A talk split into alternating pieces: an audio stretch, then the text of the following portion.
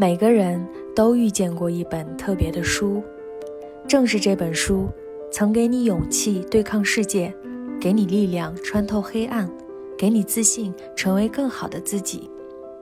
今天又是哪本特别的书走进了你的生命？这里是读书吧少女，让我们用声音享受阅读世界里的一期一会。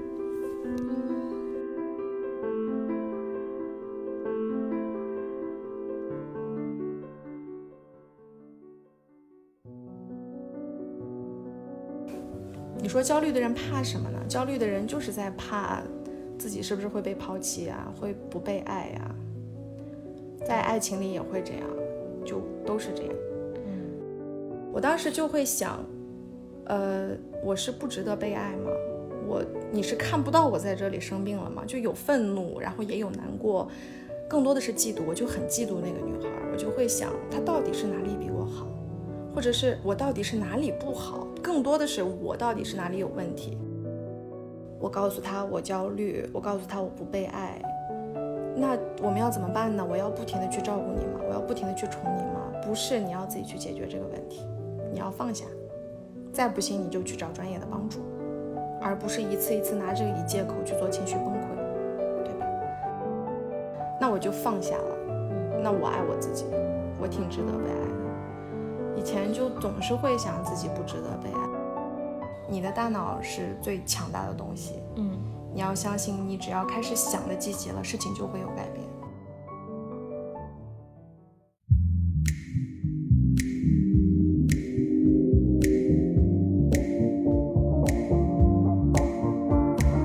Hello，大家好，欢迎大家收听《读书吧少女》第四期，我是 Frida 木小沙子。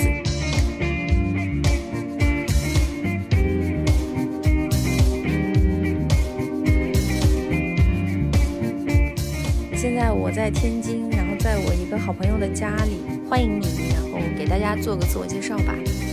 大家好，我叫老赖，然后就是跟大家一样，就是一个普通的女生，就没有什么可介绍的了，就通过我的声音来认识我吧。好的，嗯，那今天呢，老赖给我们带来了一本书，叫做《恰如其分的自尊》。就是我感觉我们平时聊的比较多的是如何摆脱自卑，或者说如何变得更自信，很少看到这种开篇就在聊自尊的。你为什么会想聊这本书，或者说你是有什么这方面的困扰吗？呃，首先的话，这本书是我当时当当凑单买的，就我当时买别的书，想买那个薛兆丰的《经济学原理》，然后他有活动，我就凑单随便凑了一下，豆瓣去搜了一下他的分儿，然后分儿还挺高的，我就想，嗯，我没怎么看过这种心理学的书，就买了。然后收到之后，我开篇他的序言里有一句话，就第一句话就是我不爱我自己，我就被这句话吸引住了，因为。呃，以前的我也不是一个很爱自己的我，以前的我就经常会这样跟自己说，我不够爱我自己，就被他吸引住了。然后，嗯，其实我也不是搞心理学这方面研究的，也不是学这个的本科，因为我身边有很多学这个的同学。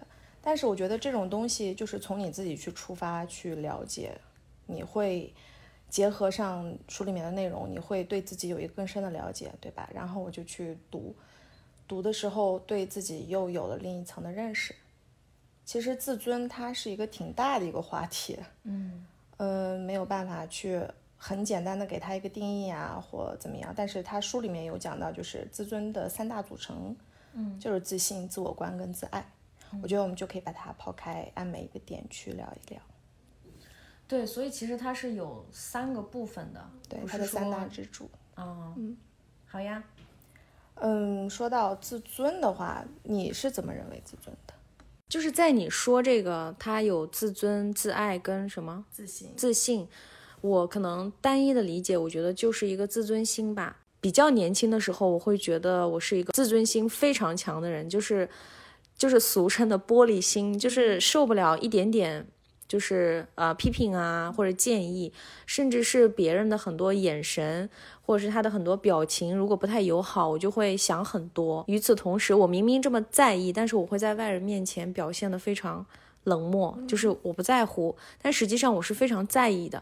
所以那个时候我会觉得我是一个在外人看来自尊心很强，但实际上我可能不强，就一点都不强，反而很脆弱。那你怎么理解？呃，按照它的定义来说的话，首先自尊就是我们怎么看待我们自己，我们怎么评价我们自己，然后是不是喜欢自己。那自爱的话，我觉得自爱就是无条件的爱。嗯，我不管我这个人怎么样，我都是爱我自己的，这是自爱。那自爱，它，嗯，就是很多人其实很幸运，我觉得就是你童年时候的家庭会让你有一种与生俱来的自爱的能力。嗯，而且他这个心理学也是这么说的，就是一个人的自爱程度很大程度上就是取决于你的家庭能给你的这个东西，而你的自爱。又直接影响你的自信，你的自信直接影响你的自尊，就是这样。那比如说你刚才像你说的，你其实呃是个很自尊心很高的人，表面上，但内心你又很在乎，又很脆弱。对他管这种东西叫不稳定的高自尊，就是我们每个人的自尊其实是流动的嘛，它不是绝对的，它是很相对的，就是在相对的某一种状态下，比如说我今天在某一项事情上取得很高的成功了，然后。嗯，有人赞美我了，我的自尊可能在这个时候是非常高的，然后我是非常有自信的，然后也很幸福的。但是当我遇到挫折，我疲惫了，或者是我没有安全感了，我的自尊可能就下来了。然后相对而言那，我做出来的事情啊、决定都不一样。所以这个东西它不是相对绝对的，它绝对是相对的。所以我们很难说我们自己是个高自尊 或者低自尊的人。嗯，但是你大多数时候情绪稳定的时候，还是可以。去分析自己的嘛，而且，呃，反正通过他这个整个，他还有很多的自测题，我觉得如果有听众喜欢的话，其实可以买来去测一测。我当时测出来的话，你可以分为以前的自己跟现在的自己去测。就我测出来，曾经的自己绝对是稳定的低自尊，现在的话就是，嗯，还好吧，就也是在低自尊，但是也会有一些高自尊的时候。但是是比较健康的，当然就是在我获得成功呀这些的时候，这是应该是要得到一些自信的，所以这个我觉得大家都可以去测一测，这个很有用。嗯，哎，我想问你，就是其实，在你介绍这本书之前，你前面问我你怎么看待自尊，我都是很非常片面的把它理解为就是一个自尊心啊，或是尊严这一块儿。但其实你前面说到，呃，自尊是由自爱、自信跟自我管三部分组成的，那你怎么样去定位一个高自尊或者是低自尊？就他们的这个标准，有有什么样的标准吗？呃，对高自尊的人来说，首先自信和自尊特别会容易混为一谈。对我们首先要把这个概念分清楚。其实自信的话是对我们的行为而言的，呃。高的自信的人，他是不会过度的害怕未知跟以后会发生的事情。这一类人，我们叫他自信的人。嗯，但是高的自尊是，他是固执的，他会很固执，而且他也会，嗯，比较执着，他会比别人更会去坚持。哦，那所以高自尊也不一定是说很好，是吗？对他，呃，有一个例子啊，就是。嗯，这个高自尊的人会很执着、固执，然后会比别人更坚持。然后，即使他们的努力不会带来成果的话，有别人的劝阻，他们也不会去听。他们总会认为肯定会有一个解决的办法去解决他所认为能够成功的事情。然后，这个书里面有举到很多例子，都是军事上面的历史。因为像，呃，历史中的很多的军队的领头人物，他们都属于高自信、高自尊的人。你想，只有这样的人能才能去。让自己的手下去团结，去带领一个队伍嘛。其中有一个例子就是第一次世界大战一九一七年的那个期间，有一个叫尼维尔的一个法国的炮兵军官，然后他当时准备进攻德军的时候是有一个作战计划的。嗯，他认为他会取得决定性的胜利，而且他对自己的胜利是百分之百的把握。但是他就是刚作战不久的时候，嗯，对方的将军鲁道夫。就在，嗯，战场上增大了他的防御，这是他没有意料到的东西。但是尼维尔还是坚持了自己的计划，他当时也是没有去听别人的这个劝阻啊什么的，嗯，所以他第一晚就预计要走十公里啊，你想，但是现实结果是他们只走了有五百米，整个法军只走了五百米，导致了几千人的一个阵亡。所以说，从一开始他的这个破敌大军的。他想要用的这个坦克，他从一开始想要让这个坦克去上场的这个坦克，因为它又笨又重，然后就完全就没有用，经不起折腾，就没有派上用场。但是他又属于一个超高自尊的人，已经有了很多的上级的警告也好，或者其他政客的一个焦虑或去给他建议，他是完全听不进去的。嗯，还是对自己非常的自信，坚持了自己的想法。但是最后两周之后，他们已经有十四万人阵亡了。嗯到最后，法军内部军队内部的一个暴乱，他也会被免职。嗯，他后续被免职之后，他的心理历程什么样我不知道。但是他的这个高自尊跟自信是完全不一样的，他会带来很多后果，他需要承担这些后果的责任。而且他是固执的，他根本听不进去别人对他的建议，所以这个是比较危险的。而且他还举了一些例子，像。希特勒呀这一类，嗯，就是臭名昭著的证证人，他们都是高自尊的人，这种类型。嗯，其实你这么说，就是如果不谈历史，谈到我们的日常生活，其实工作中也有这样子的人。我遇到过，就是，呃，整个团队就是熬夜做方案，其实大家都很辛苦，但是我们评估下来都认为这个方案其实是不可行的，要换一条思路。但是 leader 呢就说一定可以。然后就是，这也是导致我有一份工作想要离开的原因，因为我是发现有很多次这样，我们很多人就陪着他，好像在实现他的某一个什么东西，但其实这个从工作结果来说是不可取的。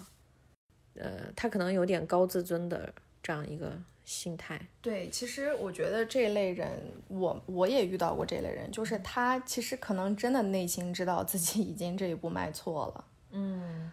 但是他就是很接受不了失败。我觉得有一堂课是很重要的，就是学会接受失败。对，不管是高低尊自低自尊的人，对低自尊的人接受失败会怎么样呢？像我这样，之前我是很怕失败的。我觉得失败一旦有了一次失败之后，我就会觉得我第二次做不好。那高自尊的人是觉得自己不可能失败，我是觉得自己一直会失败，这两个都很不好。所以我们有一个共同点。就一定要学会去接受失败，嗯，我觉得就还是语言的艺术吧。你说要是对这种自尊心特别高的人，如果说换一个方式告诉他，你犯错了也没关系啊，对不对？然后能让他明白这不是什么丢脸的东西，他也许就能，嗯。所以我觉得在职场上这类的沟通就很需要艺术，就特别需要，是的，是吧？如果你的 leader 是一个这样的人，你也不敢沟通。我会给他送一本书，把这本书送送给他。哎，这是个好方法，对，是吧？然后书上面配个巧克力，然后你再多配两本书，你说满减送吗？可以，可以，可以。对，然后再说到自爱这一块的话，嗯，我觉得自爱也是我们现在正在面临的一个很大的问题。是的，对，就是。很多人还没有学会如何爱自己之前，就很忙碌的去爱别人了。嗯，而且这本书里面他有讲到很多自尊、自信、自爱，跟你的家庭也好，跟你的伴侣、跟你的朋友、跟你的呃这个兄弟姐妹，嗯，包括你家如果是有长子、长姐之类的，这这种这种他都有分析的。我觉得大家可以有兴趣去读，但我也不会很展开的去讲。嗯，都会有很大的影响。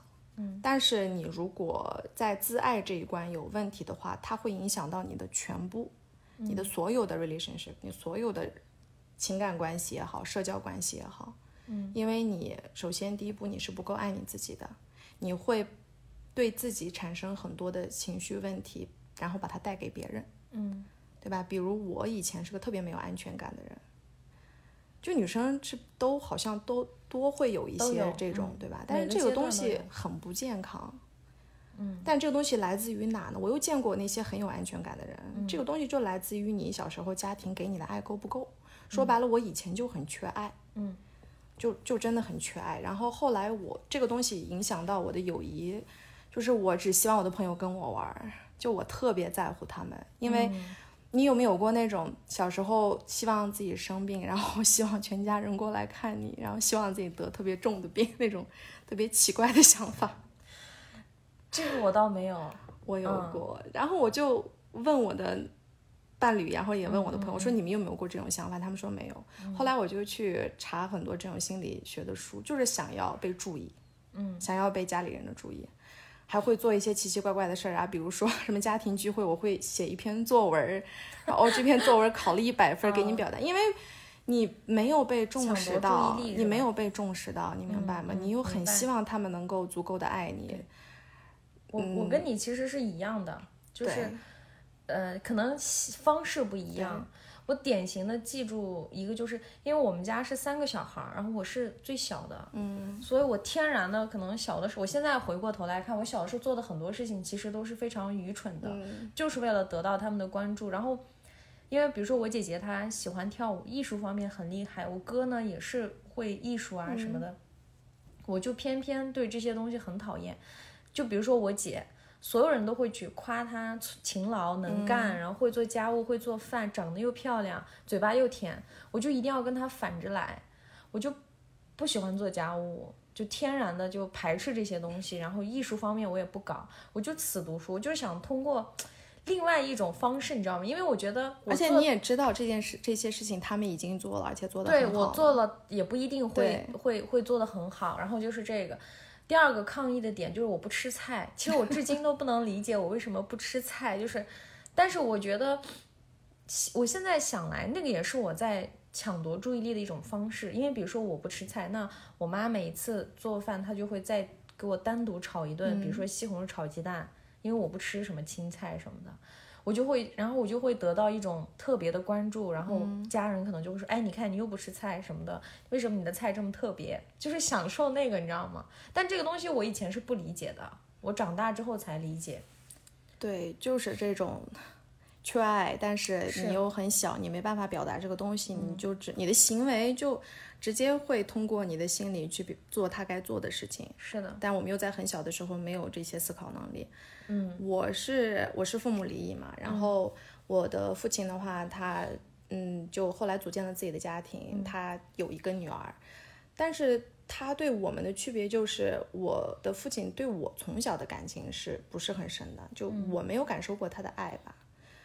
呃，有时候我会想，他也许会有他自己的原因，或者就是我太小，对他的爱的记忆不够。但就是我确实没有什么对他的这个记忆，嗯，但是他对他第二任妻子的这个女儿是非常的爱的，嗯所以嫉妒这个东西就出现了。嗯嫉妒又是你性格跟你的人格中最可怕的一个东西。是的，然后嫉妒可能就大概伴随了我的一生吧。就我我后来分析过去的自己，才发现了这些问题，包括，呃，就有时有一次我生病了嘛，然后就住院了。那次我就很开心，那我都高中了，你知道吗？就很开心自己生病了，住院了。然后就说我父亲会过来看我，他就来了。来了之后，呃，随便聊了几句之后，他从他的手机屏幕里翻开，他给我看他的手机屏幕是他跟他那个女儿的照片儿。他说：“你看他长得可爱吗？你看他都长这么大了。”我当时，我现在我这个东西我已经平静过很多次了。就以前想到的时候，每一次想，每一次都会很难过。嗯，当然，我当时就会想，呃，我是不值得被爱吗？我你是看不到我在这里生病了吗？就有愤怒，然后也有难过，更多的是嫉妒。我就很嫉妒那个女孩，我就会想，她到底是哪里比我好，或者是我到底是哪里不好？更多的是我到底是哪里有问题？我就一直很努力的学习啊，我也有一直很努力的很乖呀。你说家里人说什么我都听的那种，然后从来不让你们操心啊。就你为什么从来就不会对我有这种爱呢？嗯，这个东西影响到的方方面面就太多了，就是你对你的朋友，你对你的恋人，嗯，你对你的妈妈，一切都会有这种依赖。像哎，小时候都会喜欢有那种朋友的帮派嘛。但我很幸运，我我真的遇到了很多特别好的朋友，他们都在治愈我。但是就是小时候会有帮派，就几人帮几人帮那种。高中的时候也会有这种特别好的朋友，但是，一旦如果说，而且你又会胡思乱想，你知道吗？就一旦如果说有一件事情你没有参与进去啊，我的脑子立刻就会炸，我是不是做错了什么？我是不是被抛弃了？这种感受很累，就是焦虑，无时无刻的在焦虑。而且你不受控制，对，你说焦虑的人怕什么呢？焦虑的人就是在怕自己是不是会被抛弃啊，会不被爱呀、在爱情里也会这样，就都是这样。嗯，但这个东西很不健康，你会让对方很累，然后你也没有办法告诉他们，因为你不知道你的问题来源于哪儿。直到后来说自己去分析过去的自己，哦，其实一切都是可以从你原生家庭去出发，然后解决的，对吧？对，那就我们就回到过去，啊，那到底为什么缺爱？就是因为从小没有得到父亲的爱，然后你又纠结于这个问题，为什么他不爱我？那我们就放下这个问题吧。你如果不能现在过去跟他面对面的坐下，问他，你为什么不爱我？你为什么那么爱他？我没有那么大的勇气，也没那么勇敢去跟他去沟通，那我就放下了。嗯，那我爱我自己，我挺值得被爱的。以前就总是会想自己不值得被爱。那我能问一个，你可以选择不回答，就是嗯你是你刚刚说放下，是哪一个瞬间让你决定 OK let it go？嗯，很多很多个瞬间，太多了。就是最简单的，每一年过生日，我都会等等他的短信，等他的微信，然后你每一年都没有等到，就慢慢积攒吧。呃，然后两年前吧，我有他的微信，当时是什么原因加上的？就是我妈推荐的还是谁就是你爸有微信了？就是他们刚开始老年人用始嗯微信嘛，我加上了。后来，呃，他的生日的时候，我给他发了一条生日消息，然后我发现我被他删了。然后我再去打听一下这个事情，通过我亲戚朋友说，他后来又娶了一任妻子，又他们有孩子，可能就是不太方便之类的。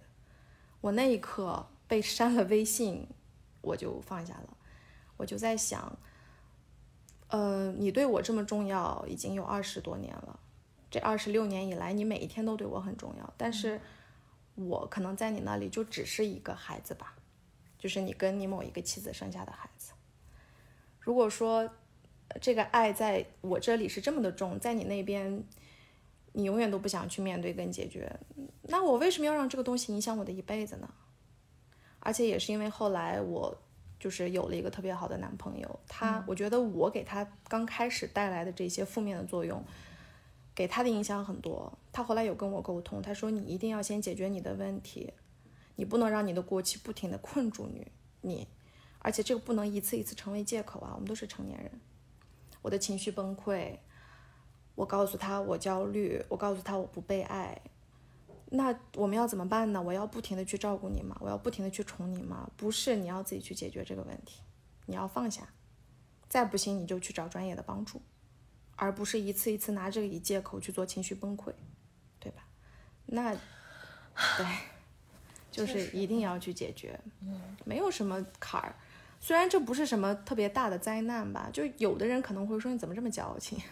我特别讨厌听到这种话，你知道吗？就有的同事朋友啊什么，你如果我很少会跟别人就讲这么多自己的事嘛，但也有说过的时候会听到一些你怎么这么矫情？有的人生来没有手没有脚，有的人生来父母双亡，每一个人都有他自己的痛苦，对不对？不是说灾难要比大小。对，这个这个是这个是他们不对，就是痛苦，无论是你被针扎了还是怎么样，它都是不能比较的。所以我有时候就希望每一个正在经历一些痛苦的人，无论你的痛苦小还是大，你都是值得被关注到的，对，首先相信自己是值得被爱的。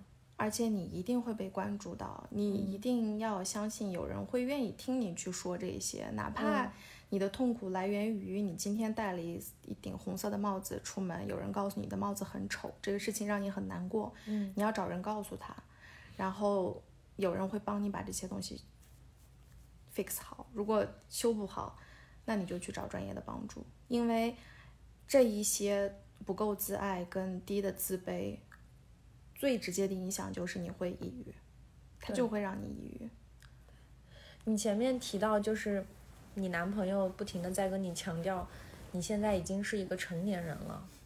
这个就是因为我也有过就是稍微相似的经历，也是可能有一段时间自己被情绪困住吧，然后那时候也是 date 了一个男孩儿，然后我就不想去上班儿那一天，就各种找借口，然后他就觉得你怎么了？发生什么了吗？需要我帮助吗？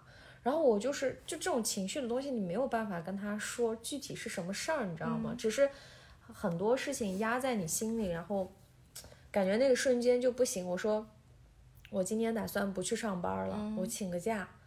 然后他就说你已经是个成年人了，成年人就是要去工作，你不要这个就就是说不要耍小性子。我那一刻被他这句话戳到了，因为。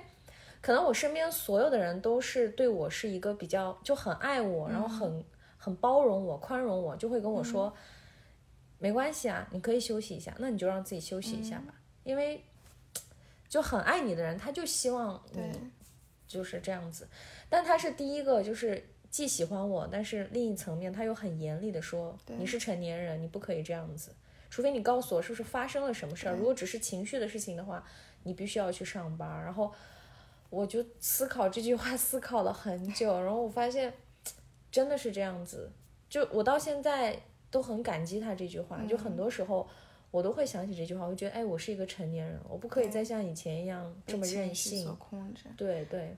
我不知道你有没有关注到我家的这两个板子上，卧室里还有一个，你一会儿可以去看，读一下。嗯，他反正就直接翻译吧，就是我经常会拿这两个东西去提醒我自己。你的情绪就像海浪一样，它有高有低，有猛也有很温柔的时候。但是你如果是个冲浪的人，你会在什么样的浪上去冲？肯定是你要挑最好的浪。嗯，那你的情绪就是这个浪，你就是那个冲浪的人。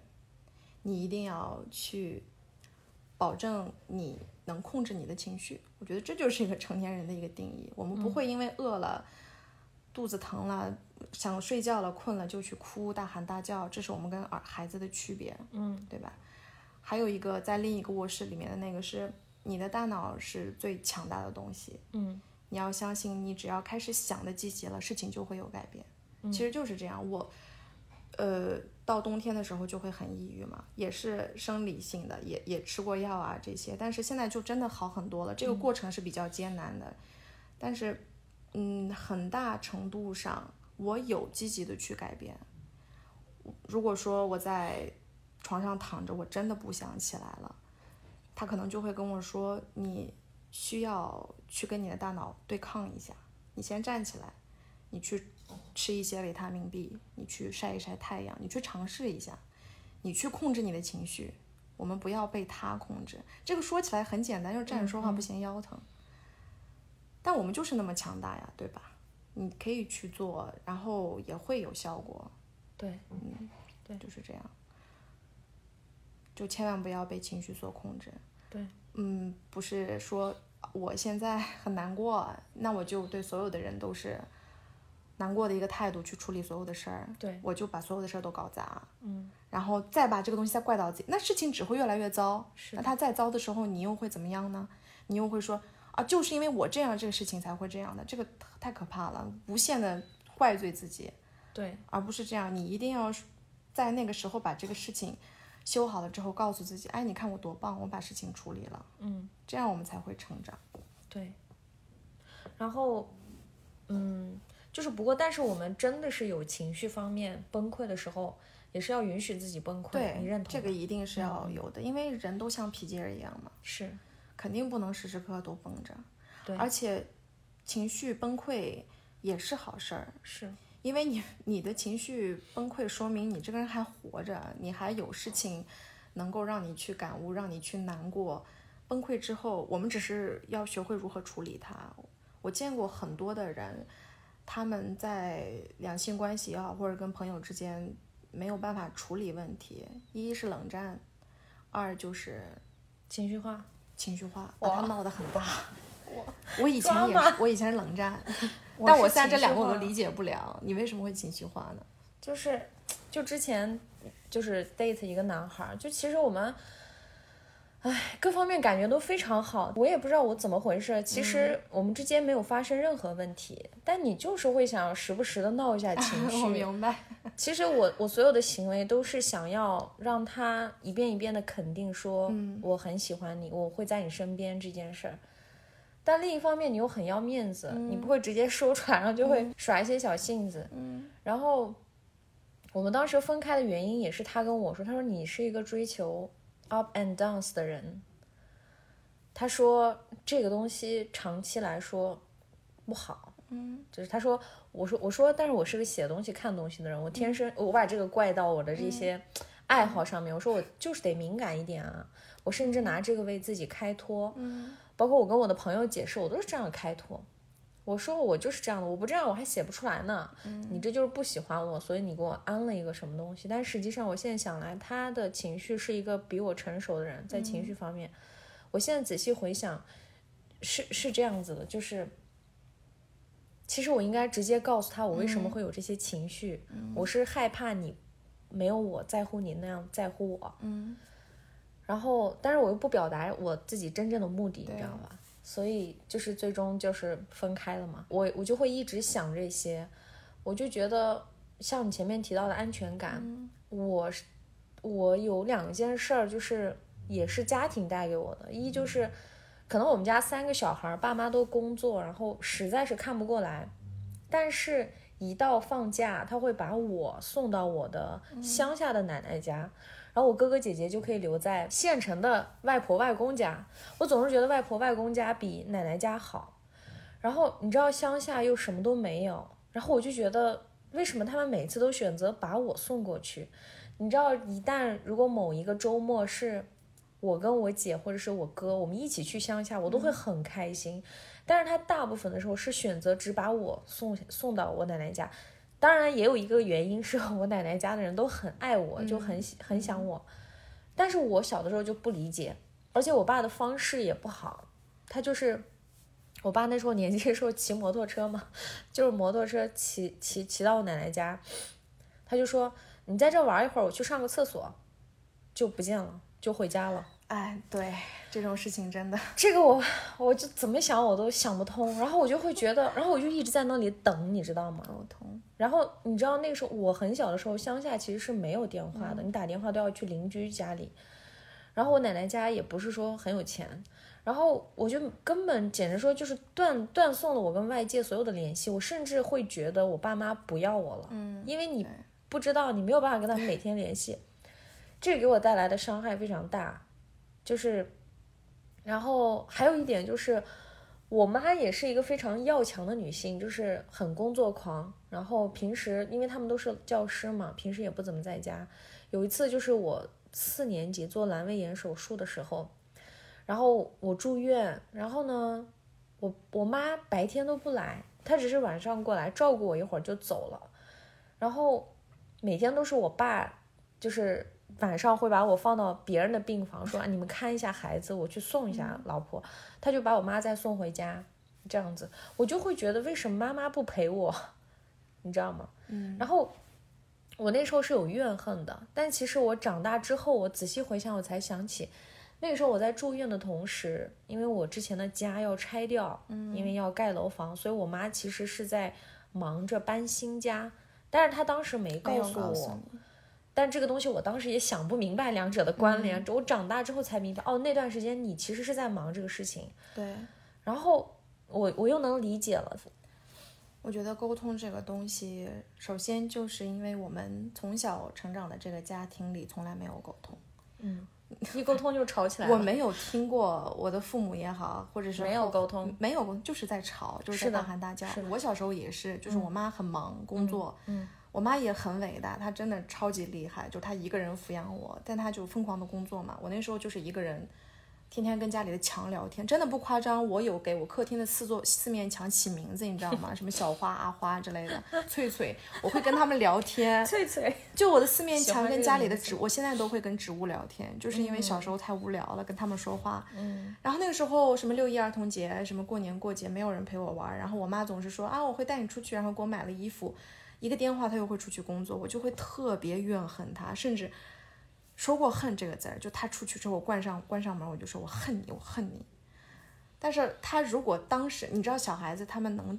明白道理，而且他们的情商智商也不低，他们能知道你在说什么。嗯，如果他有告诉我说妈妈要出去工作，为了给你买更多好看的裙子，为了让你去上学，那你需要坚强一点，你在家可以怎么样？那我肯定能理解啊，你不要把我就扔在这里，对不对？对对，就跟你父亲做的事情是一样的。是的，我当时你知道吗？就是我特别盼望他能告诉我说，对，OK，我三天之后要接你，你这几天在家里，在在奶奶家待着，我给你买点好吃的，买点书。而且他总是突然的把我带走，突然的把我丢下，你知道我没有任何准备，那我可以自己带点玩具，我什么都没有。所以就是，这是我父亲一个不太好的方式，他应该告诉我。当然，即便他告诉我，我肯定还是会大哭一场，但至少我明白，对，你知道，我你三天之后会回来接我。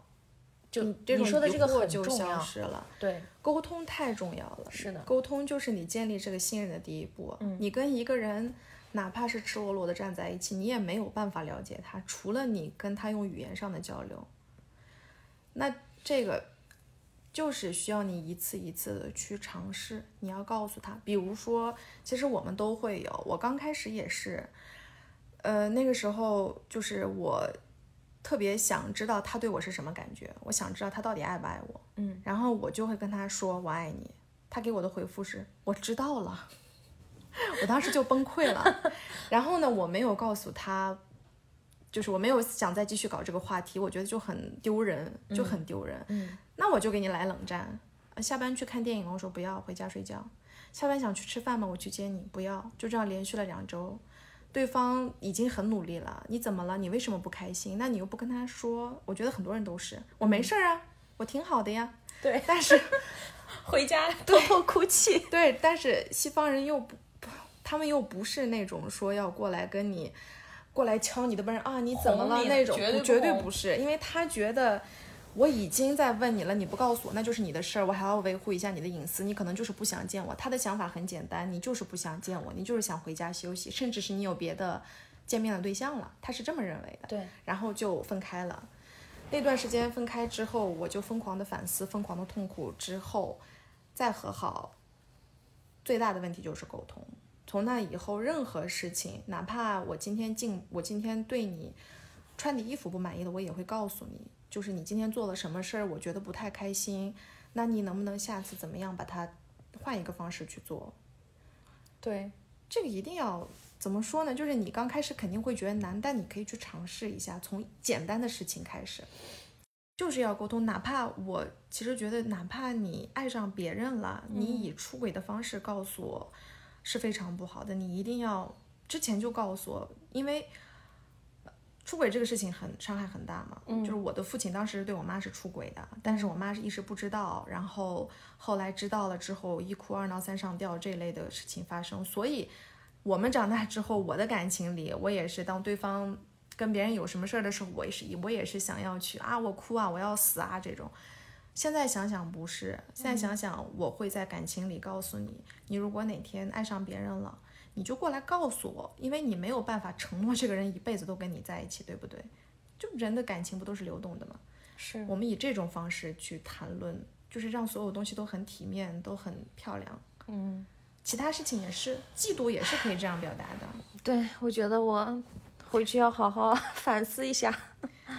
就就比如像我们一起出去玩什么的，那漂亮的女生到处都是。是的，然后我又告诉过你，我从小嫉妒问题有很大，但现在真的好，已经好很多了，就是没有安全感嘛。嗯，有很多漂亮的女生，她可能会看一看，那那是人之常情，大家都会有的问题。对，我以前的话，如果发现她看漂亮妹子看多看了两眼，我就会一下就变脸。后来他有跟我沟通这，他说我看一下别人，就是觉得挺好看的，就跟我看到帅哥会看一下，都就就是人都会被生物的美的本能，东西吸引生物的本能，对不对对就很正常。这不代表我爱上他了，也不代表我想去认识他，嗯因为我爱的是你。但是你要告诉我你有什么不满的。嗯后来我再跟他出去玩，我就会告诉他，我会告诉他那个，你看别人的时候，我就会觉得有一点点难过，我就觉得我是不是没有她漂亮，这是问题的根本，我不够自信。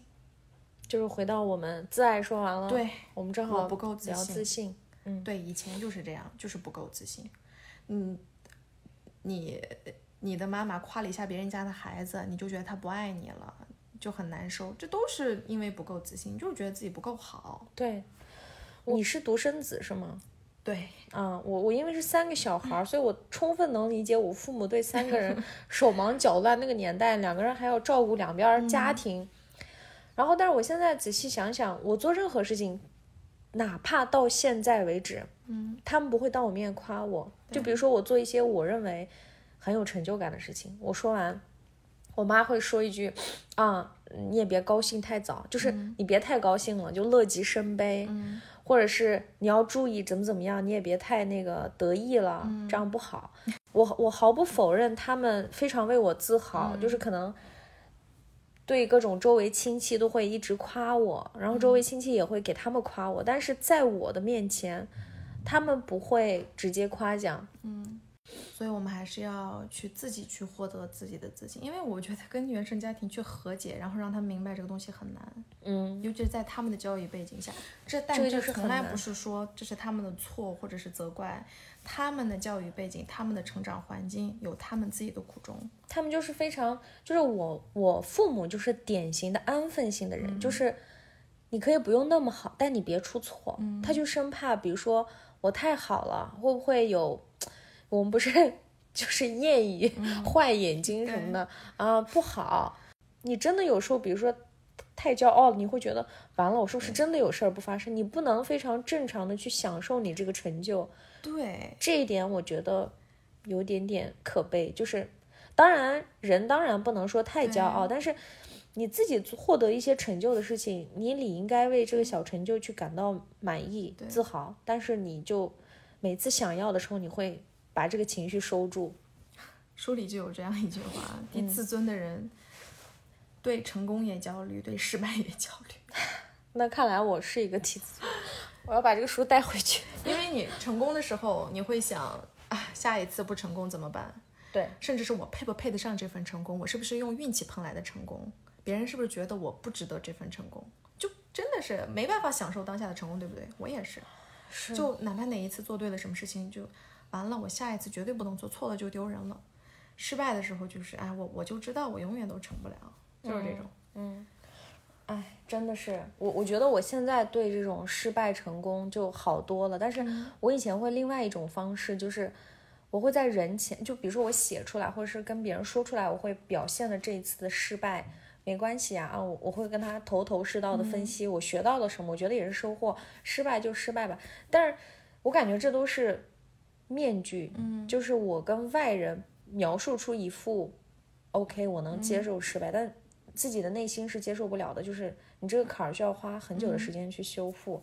这也我这个也是我，就是这两年意识到我身上一个比较大的问题。嗯，我现在对失败的看法就是为什么不焦虑呢？呢，就等我要做一件事儿，我会先想这件事情我做好了会怎么样啊？我会成为亿万富翁吗？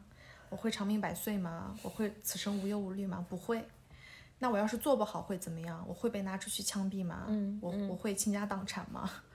我会这辈子都倒霉吗？也不会。那这件事又怎么样呢？那我就去做。我现在就是这种心态，然后做事就不会再有那么多的焦虑跟想法了。但只不过你需要全力以赴去好好准备。嗯，而且我觉得我们要想自己获得自信的话，首先是你的朋友圈，你的自己的这些朋友。呃，你当然会吸引一些跟你一样有问题的人，就是你们会一起因为彼此的痛苦而很快乐呀，这样去讨论你们自己彼此一样的东西。但是我不知道为什么我吸引到的人都很乐观，嗯，不管是我最好的朋友也好，还有我的伴侣，他们都是天生的那种乐观派，是，也很胆大，而且都是那种安全感特别强的人，对。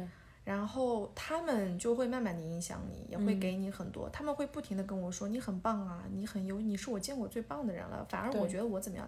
你你从他们嘴里听到这个话的时候，那那意义完全不一样。对，是。还有有时候甚至是一些陌生人这样，所以你要学会就是去去多交一些这些，对，而且要去倾听这些。你甚至可以去问，你知道吗？你觉得我怎么样啊？对对对，对我就会问我的好朋友，因为他。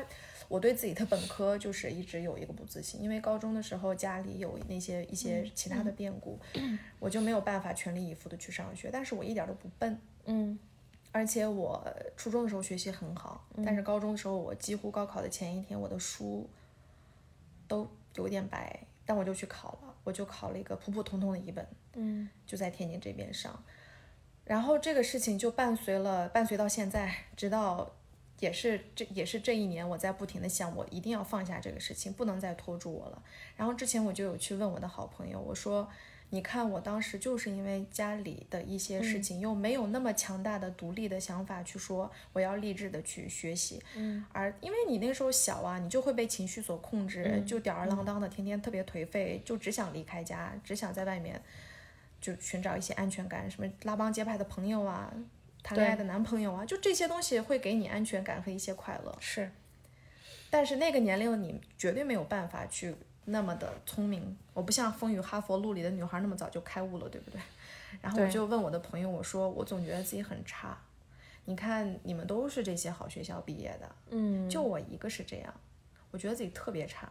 然后我之前有考研，但是我报的学校太高了，我又对自己很自负的报了很高学校，也没考上，那个打击又是。但是我当时没有谈论这个打击，就忍了很久，直到去年我就跟我的朋友去聊这个问题，但他们就告诉我。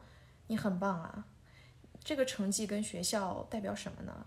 这些学校又是不都是也是人分的吗？当然好，如果你能考上当然好，但你没考上或者你没上，它又代表什么呢？是的，我跟你一毛一样，一毛一样。你看过的书，你经历过的路，你的为人处事怎么样？你在生活中你是否有快乐的生活？这不就是你上学之后你所应该对，这个是需要很长时间去放下的，对吧？对。我我，但我现在觉得很愚蠢，但是你又不能去埋怨，就都是一种，都是你要自己走过来。然后我我以前会觉得，如果人生有重来一次的机会，我只会选择回到那个时候去，我也是奋力。但是后来我想明白了一件事情，就是我感激它发生的很早。嗯，如果说是在我四五十岁岁的时候，我能承受得住这些后果吗？我我肯定不行。真的是对。所以，而且我特别赞同你说的，我庆幸这些事情发生的早，嗯，因为我们还很年轻，有无数的试错的机会。但是，等你都二十五六七八岁，马上三十了，你再拿这个稀里糊涂为了爱情，或者是以这些东西为借口去为自己不负责任的时候，嗯，那没有人再会过来告诉你没关系，你只是年轻。对我现在就可以告诉以前的自己，没事儿，你当时就是为了爱。我，但是我我也不遗憾，我除了。这个不遗憾，就是我觉得我当时有那个爱的劲儿，就是特别年轻，就也也是一段回忆啊，就是自己。现在想起来还会热血沸腾那种感觉，我居然还这样年轻过。真的成年了，你你别说换一座城市，对你为了对方换一个区域，你都不想。对，就所有事情都是自己做决定，以自己为主。我觉得这个就是因为当时的那一件事情教给我们的。但现在，如果你当时没有经历过这些事情，现在也许已经在你工作很好、生活稳定的时候，一段感情能让你的生活天翻地覆。对，是的，就很可怕，都是 lesson，对吧？就很好。嗯，所以一定要跳出来看这个问题。是，如果把人生拉到八十年这么长，高考这件事，你考上的学校是在你这八十年中占多大的一个事情？是的。而且，就像我刚才说的，那这个事情发生了，你失败了，你你你还活着吗？你你的生活有很，也许咱们考上，我知道，就是如果考上特别好的学校，我现在的工作啊或者生活不会。就肯定会比现在更好，但我现在也不差，是，而且我有无数条路去改变呀，我还可以继续去深造，对对，可以继续去努力，对。何况本你如果真的认为你本身就不差，那就是不差。所以说，唉，就我们聊回到这个自信的话题，自信就是自信真的很难，嗯。那我们说，我们也提一些解决方法吧，比如说你有没有什么好的方式？有，就是变得越来越自信。对，有在我在微博上看到一个视频，就应该好多人都看了，就是有一个女生每天对着镜子说：“我真的超棒，我真的超好看。”嗯，就你潜意识里不停的跟自己提醒，嗯，你就会相信这个东西，嗯，而且你当你自己对着镜子不停的肯定那个镜子里的自己的时候，你自己就会相信它，而且你不用，就你本身就是这样啊，这是第一步，我觉得。第二步的话。你就去做一些能够让你提升自信的事情，比如我的话是我会健身会运动，因为这个东西是直接直观的能在我的身体外形上有作用。肉眼可见。我对自己的外形的自这个要求很高嘛，那我就一定要在这个上面努力。嗯，因为世界上没有不努力就能得来的东西，包括是心理上的进步也是，你不能坐等那儿别人等着别人过来开导你，你要自己去寻求帮助，对不对？对。那就去运动啊，而且运动啊这些本来就对你大脑很健康很有益。嗯这个是一方面，还有一方面的话就是。可以给自己一些提醒，比如说你的手机屏幕啊，还有你家里可以贴满很多 positive 的东西，对，去刻意的去避开那些有毒的，嗯那些负能量的东西，包括我有一阵特别关注那些社会新闻，就是不好的什么。嗯后来我男朋友就跟我说，嗯，以前这些东西也很多，但是那个时候就是科技不发达，所以你看不到。只不过，而且你看你你关注这个东西，关注的越多，你的推送就是对，越来越多这个些就是媒体推对给你的。对对，你不要被这些东西所控制，你去看那些小动物，你去看一些小植物，嗯多去接触一些真实的你生活中能接触到的东嗯西。然后我就跟我跟你说的一样，我每周都会有一天放空，嗯什么也不要干，这种让自己放松放松，不要对自己总是有那么大的期待，对，然后也真的不要对自己有太大的期待。嗯对成功的定义也会变，嗯你就会觉得你就很棒了，你真的很棒了，对吧？对，就不要你总是觉得我一定要活成什么样什么样啊？是，你到底想活成什么样，我也不知道。但我现在很快乐，嗯就从每一天夕阳落到家里，然后我拿着水壶给给花喷水，然后做好咖啡，闻到咖啡的味道的时候，我就很幸福，就是当下的幸福。我开始会享受这些东西了，而且就是越小越具体的事情越好。真的很幸福。我就再也不会去抓那些渺茫的未来的东西。对，等他来了再说吧，等他来了，未来的老赖去解决那个事情。过去的我已经解决过去的事情了，对。就放过自己吧。我觉得是这样，那自尊，我们刚刚还提到自我管理、自我自我观，自我观，对对，这个是什么？就是我们刚刚提的一系列的你对自己的认识。嗯，你如果想要解决你的问题，首先你要对自己很诚实的去了解自己的问题。对比如我都说了，我可能就是个嫉妒心很强的人，这个不好承认好吗？这个嫉妒不是一件好事儿，对对但是我承认，对，然后我现在解决了，我这个问题很少，嗯，就越来越好了。你只有承认你自己身上的这些弱点的时候。比如什么我没有安全感啦，甚至是你可以说我就是嫌弃自己哪儿不好，嗯，我觉得我自己丑，我觉得我自己头发怎么样，眼睛怎么样，你承认它，然后我们去解决它，对这就是自我观。你对自己的认识一定要准确，你不要骗自己，对对，然后不要给自己找借口。我不能拿原生家庭做一辈子的借口，你会赶走所有那些在乎你的人。你也不要拿你的，我的职业就是这样啊，我的性格就是这样啊。什么叫性格就是这样？大家都有，嗯嗯，对吧？是，这也是自我观。所以就是观观察自己，要诚实的观察自己。而且你还可以去问你的朋友，嗯，你可以问他们，你觉得我是个骄傲的人吗？你觉得我有什么臭毛病让你觉得特别受不了？如果你们是特别好的朋友，他会跟你诚实的告诉你。对，这个时候你肯定会觉得有点受伤。哦，原来我这样。但是别呀，这个东西能让你变得更好，不是吗？嗯，是，就是把这些事情看得平常一点，不要把它放大，嗯，放大到变成伤害什么的，要很平常。包括去问你的伴侣，啊我这样的时候是不是有些有些烦你？你希望我下一次怎么处理这件事情？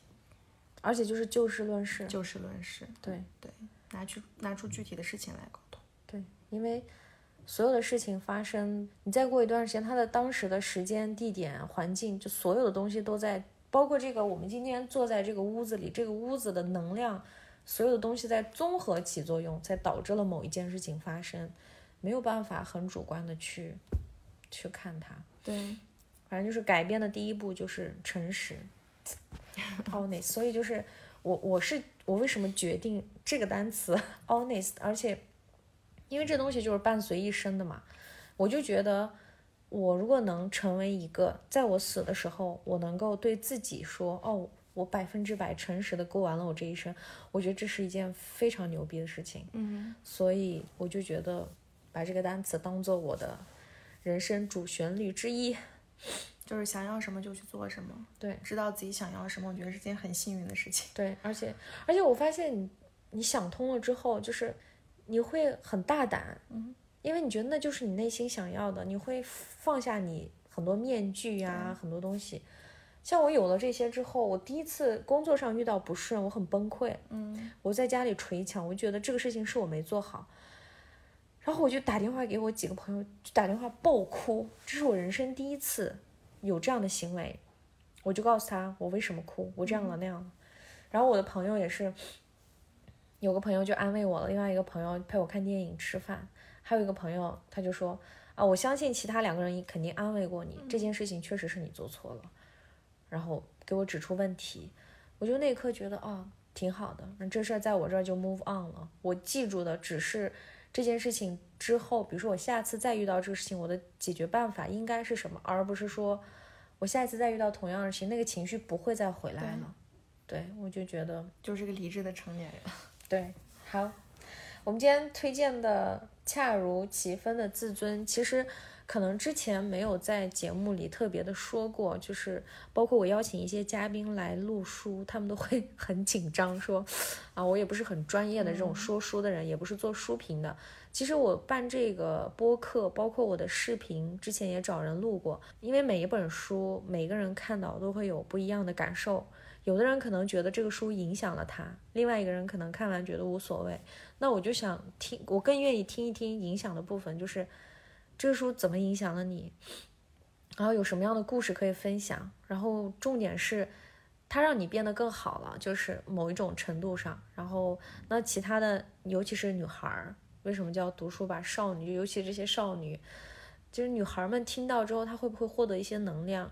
如果她觉得哦，你的故事是这样子，我有一点点觉得跟你有共鸣的地方，那我看到你已经走过来，变成了很好的自我，你还在持续努力，那我觉得给了我一点力量，就是我也可以继续。所以我是想这样子，嗯，所以说今天非常开心，值得我来一趟天津。然后我觉得挺好的，这路特别好。你终于来到了我家，对他家超级温馨。然后我今天一来，因为我家这两天特别乱，所以这个就是一个吸引力的东西，就是你看到好的东西、美的东西，你永远会想要去，我也想这么好、这么美，去去改变。对，所以说也感谢能有你这样的好朋友。所以好。也希望读书吧少女的听众们能够去读这本书，如果有时间，然后去想想自己有什么问题，如果想要跟我聊，也可以找我。也希望你们都能越来越自信，因为你们都是最棒的少女。对，每个人都是宝藏少女。好的，谢谢，拜拜，我们下期见。